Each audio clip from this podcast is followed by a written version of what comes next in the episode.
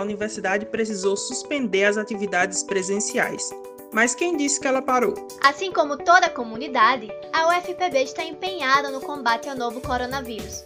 Por meio de estudos, pesquisas e atividades de extensão, alunos e professores não descansam em busca de melhorias para a situação que estamos vivendo. A ciência continua, cada um em sua casa, mas com todos os cuidados possíveis. Mas continua, e com muita parceria. Por isso, os projetos de extensão Espaço Experimental e Web Rádio Porto do Capim se uniram para dar mais visibilidade a essas iniciativas.